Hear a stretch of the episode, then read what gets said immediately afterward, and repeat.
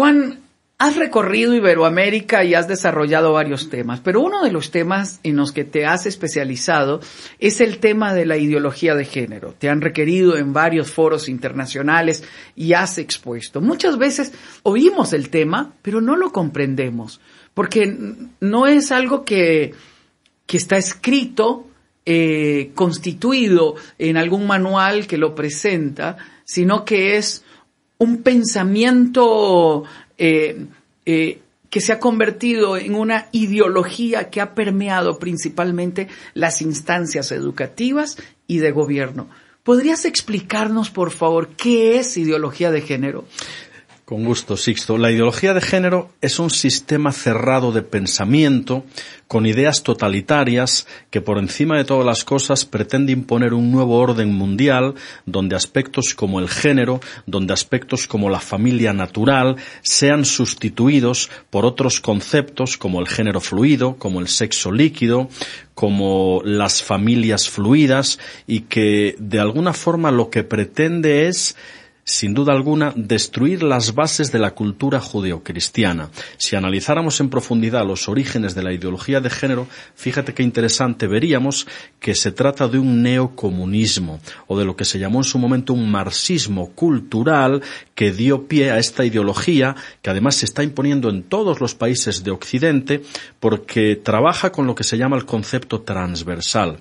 Es decir, dado que la ideología de género abandera causas con cierto sabor a justicia social, la defensa de los pobres, la defensa de la mujer como víctima, la defensa del colectivo homosexual, la defensa de los animales, todas estas causas, si otros partidos políticos quieren ser políticamente correctos, tienen que acabar abanderando esas mismas causas que la ideología de género pone como primicia, pero que poco a poco y en otro segundo frente van introduciendo otras formas de ver y de entender tanto la sexualidad como la identidad como el concepto de familia. Es tremendo lo que nos está viniendo con toda esta eh, eh, cuestión de la ideología de género. Uno de los elementos que más nos preocupan es que está permeando el sistema educativo. ¿Cómo lo está permeando?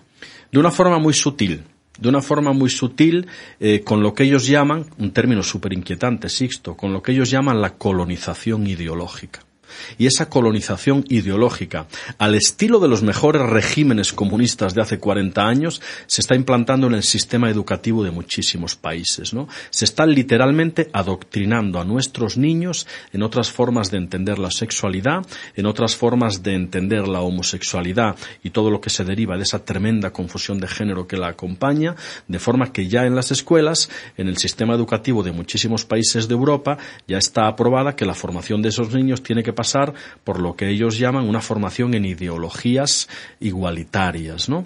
que con ese aparente título de algo que suena muy bien, pues van introduciendo toda esa cuestión de identidades, toda esa cuestión de que los niños también tienen vagina y las niñas también tienen pene, llevándonos a una tremenda confusión de identidades.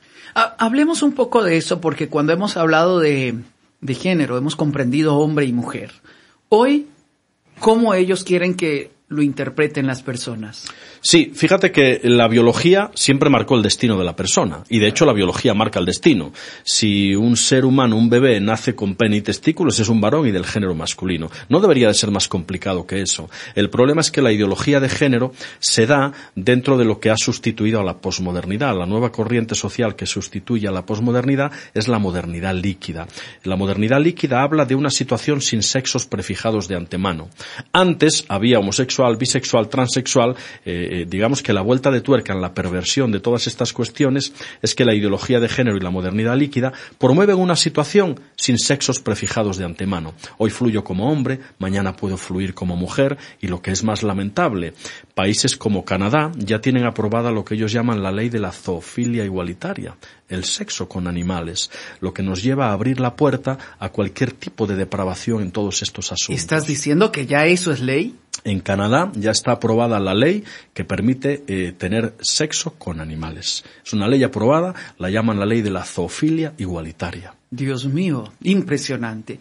He analizado en varios parlamentos y en foros algunos eh, programas de educación sexual, donde literalmente estos programas impulsados por los gobiernos, que me parece que han caído presa fácil de los organismos internacionales, dicen que la meta es superar los prejuicios tradicionales y no permitir la imposición de los conceptos tradicionales de parte de los padres, así lo dice literalmente, eh, con la idea de que los niños tengan una sexualidad plena y sin prejuicios. ¿Qué quieren decir con una sexualidad plena y sin prejuicios? Claro, como la ideología de género mm, es un comunismo disfrazado, hay que acudir a las bases, ¿no? El comunismo, el, comunismo clásico de Marx, de Engels y toda esta gente, postulaba que la familia era una institución burguesa donde el hombre mantenía un papel hegemónico de macho y donde la mujer estaba supeditada al papel de reproductora. Ya ese discurso estaba en los inicios del comunismo. Eso quiere decir que el comunismo siempre abogó por la destrucción de la familia y por hacer del sexo una cuestión universal no restringida en el discurso de ellos al ámbito de ningún compromiso matrimonial caduco. Ese discurso de principio de los años 20 dio lo que luego se llamó el marxismo cultural y esto a la ideología de género que lamentablemente, efectivamente, dice que el sexo no tiene restricciones ni límites de ningún tipo y que ni con mucho puede acotarse al ámbito del matrimonio porque es una cuestión de decisión personal de la persona.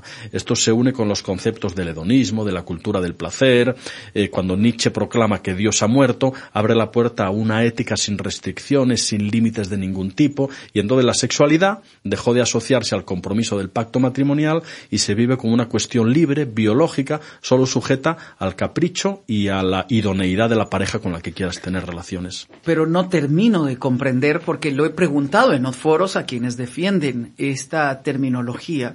¿Qué es lo que ellos quieren hacer con los niños cuando les quieren animar a que estén sexualmente activos desde niños? ¿Cuál es la intención? Bueno, yo creo que la intención es eh, limitar la sexualidad a una decisión arbitraria. Ya no hay hombre, ya no hay mujer, hoy puedo fluir como hombre, mañana puedo fluir como mujer. Se trata, yo diría, de eh, eh, lo que algunos llamaron la utopía del mundo feliz, el libro escrito por Aldous Huxley hace muchísimo tiempo, que abogaba por una sociedad igualitaria en todos los sentidos, ¿no? Donde no hubiera hombre ni mujer, donde el sexo fuera una cuestión de libre aceptación. Se trata de llegar, yo diría, a la eh, modernización del concepto bíblico de jueces, no había rey en Israel, cada uno hacía lo que bien le parecía, ¿no? Es una destrucción de todas las estructuras, de todos los sistemas de autoridad, de toda la familia tradicional o natural, en aras de un individuo que pueda hacer lo que le convenga, cuando le convenga, y que puede redefinirse a sí mismo a capricho de sus decisiones puntuales, sin restricciones ni límites éticos de ningún tipo. ¿Qué debemos hacer como familia para proteger nuestra generación?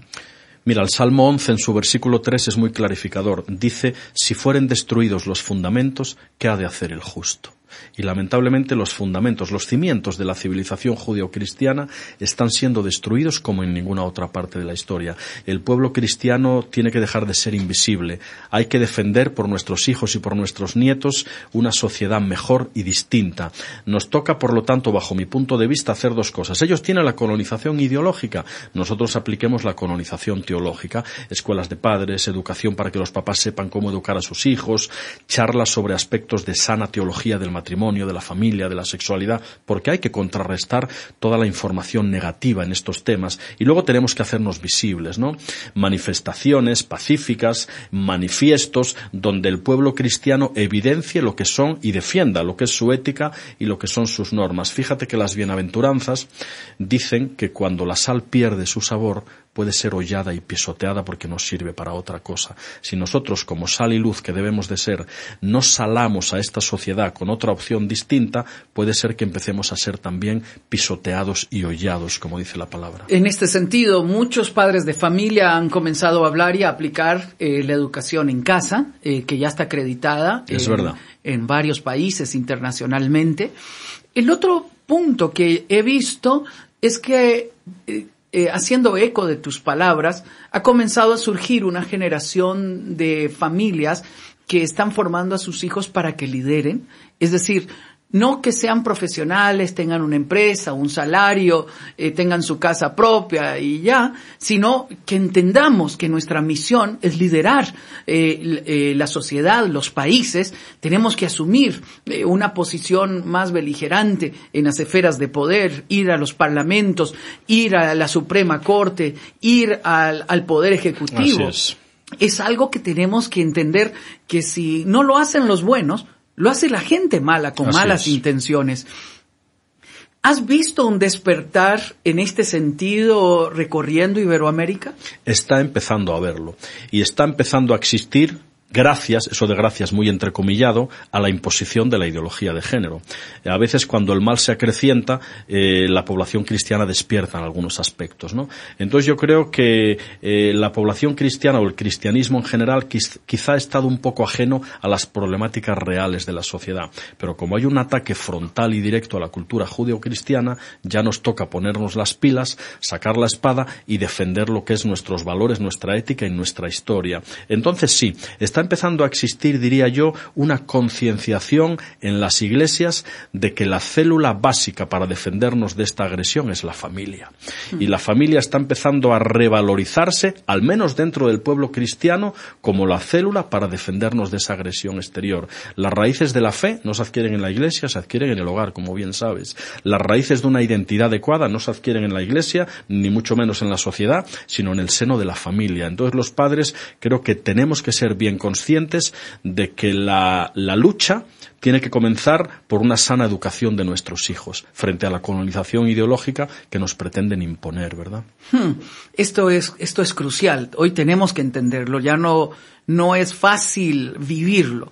El otro elemento es que eh, el cristianismo se alejó de la política y hoy tiene que volverse a acercar. Eso es correctísimo. Si pretendemos ser sal y luz, tenemos que estar, como bien decías, en todas las esferas de poder y de una forma práctica.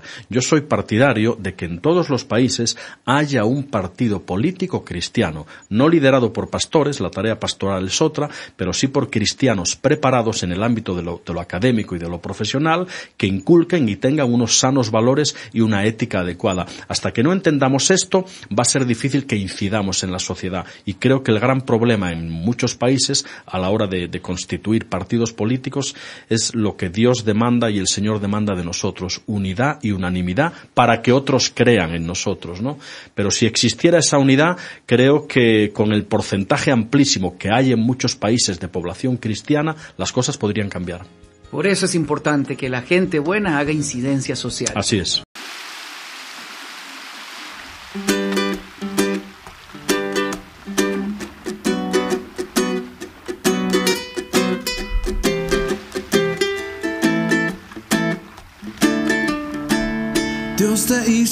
Bien, no se equivocó. Eres solo el reflejo de un trabajo bien hecho, un retrato de amor. Dios te hizo tan bien, contigo no descansó. Y es que aunque pasen los años, horas, meses y días, tú te pones mejor. Dios te hizo también, contigo no escatimó. Y es que todo lo bueno y más hermoso del mundo está en tu corazón. Cuando Dios pensó en ti, no hizo más que sonreír. Hizo un tatuaje de tu nombre en su mano. Cuando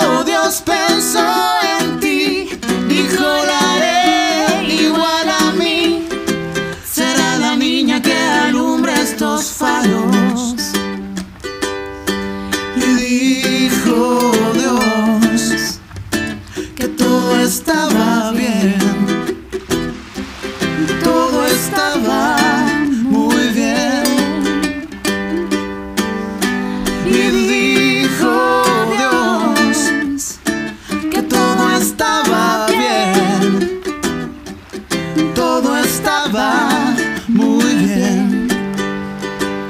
Dios te hizo también.